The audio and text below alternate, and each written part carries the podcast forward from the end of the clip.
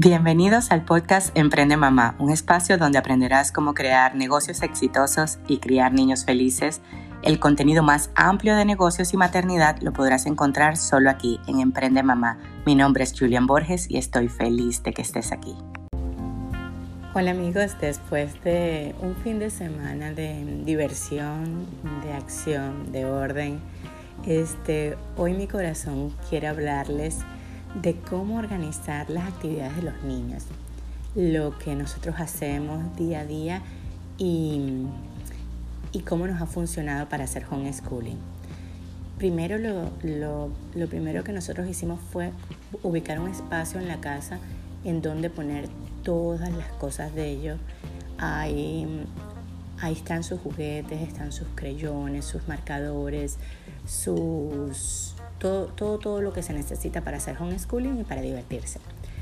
Eh, tengo dos niños, los mis niños son Sebastián de 3 años y Ashley de 7 años.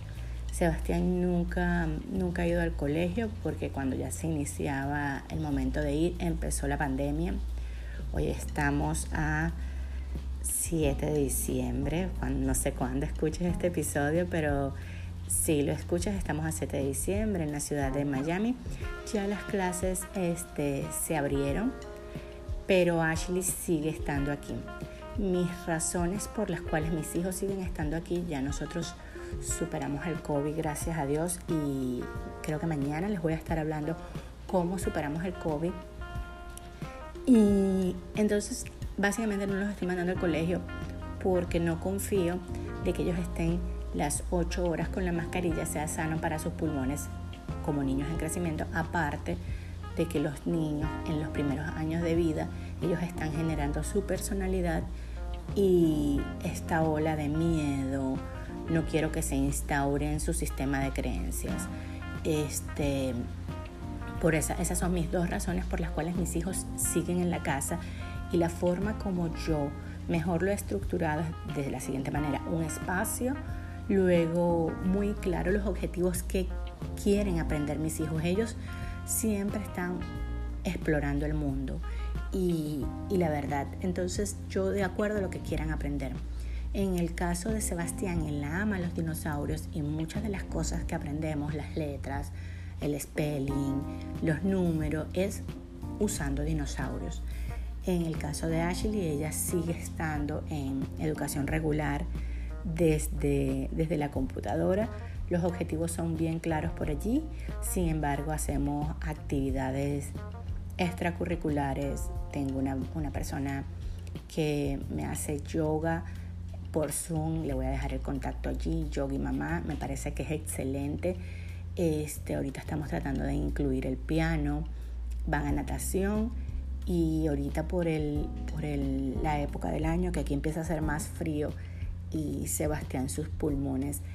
Él tomó líquido amniótico cuando nació, entonces sus pulmones siempre me generan un poquito más de moquito que, que lo normal. Entonces básicamente los saco a los dos para que ellos van juntos a natación.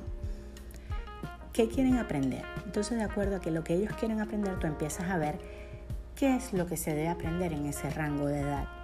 Eh, si ya el niño tiene, las, tiene los skills, tiene las habilidades, pasas a otra habilidad del siguiente, del siguiente rango. Por lo menos en el caso de Sebastián, muchas de las habilidades motoras, como él juega Legos con Ashley, son de los Legos pequeñitos, muchas de las habilidades motoras de tres años ya él las tiene.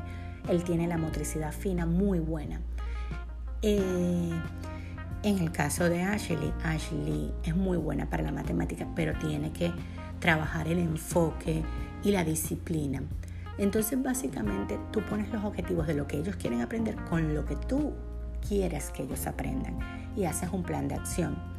Lo más fácil es hacerlo día por día, por horarios.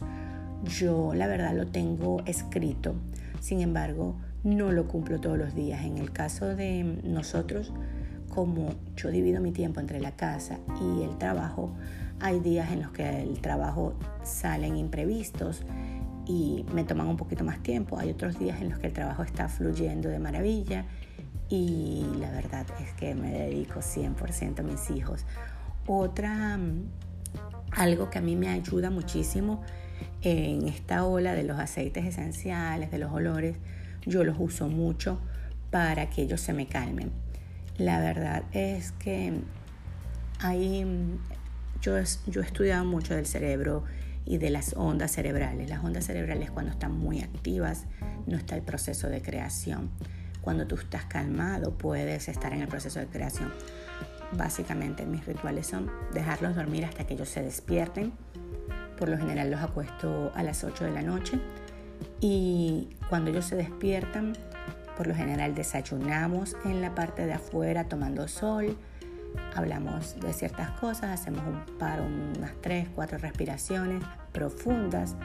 La forma más fácil que yo he conseguido para que los niños hagan respiraciones profundas es hacer un bubble o una burbuja con los cachetes y que aguanten allí el tiempo lo más que ellos puedan. En el caso de Ashley, Ashley hasta pues ella como ella medita, ella hace yoga ella va un poquito más avanzada. Sebastián es un niño muy activo y la única manera que yo consigo es que haga una burbuja con los cachetes.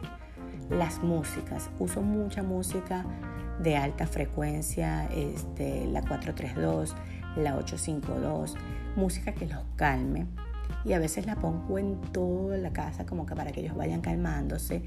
Este, si están muy activos, obviamente los niños tienen que estar activos. Salimos a correr, este, jugamos, tenemos un trampolín dentro del, dentro del área del, de estudio. En la noche, este es un ritual que a mí me funciona espectacular para que los niños estén al día siguiente calmados y enfocados. El sueño, cuando un niño se le altera las horas del sueño, que hay una tabla y básicamente tienes que observar a tus hijos. Ashley dormía muchísimo, Sebastián no duerme tanto. De hecho, a los tres años ya él no hace siesta. Hay días que yo lo veo que le necesita.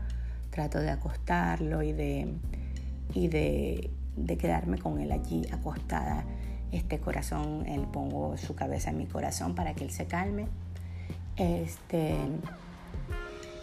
en la noche, básicamente, lo que hacemos es lo siguiente: tomamos una taza de té. Después de lo del COVID, que lo voy a estar hablando mañana, eh, tomamos una taza de té. Eh, aquí yo pongo unas gotitas de melatonina. Luego nos acostamos a dormir con una música de relajación.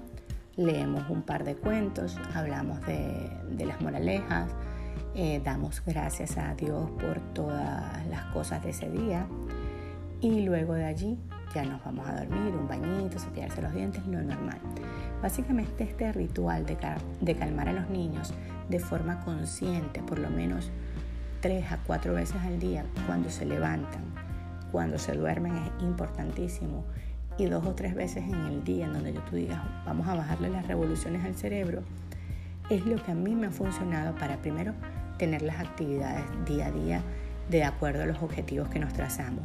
Segundo, para que ellos vayan controlando también sus emociones, ya que los niños, este, por lo menos los míos, básicamente cuando están bravos, están muy bravos, cuando están felices, están muy felices.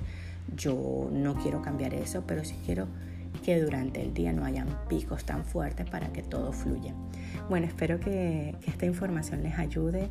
Coméntenme si, si quieren saber algo más de lo que hacemos y nada, nos vemos mañana, que tengan un lindo día.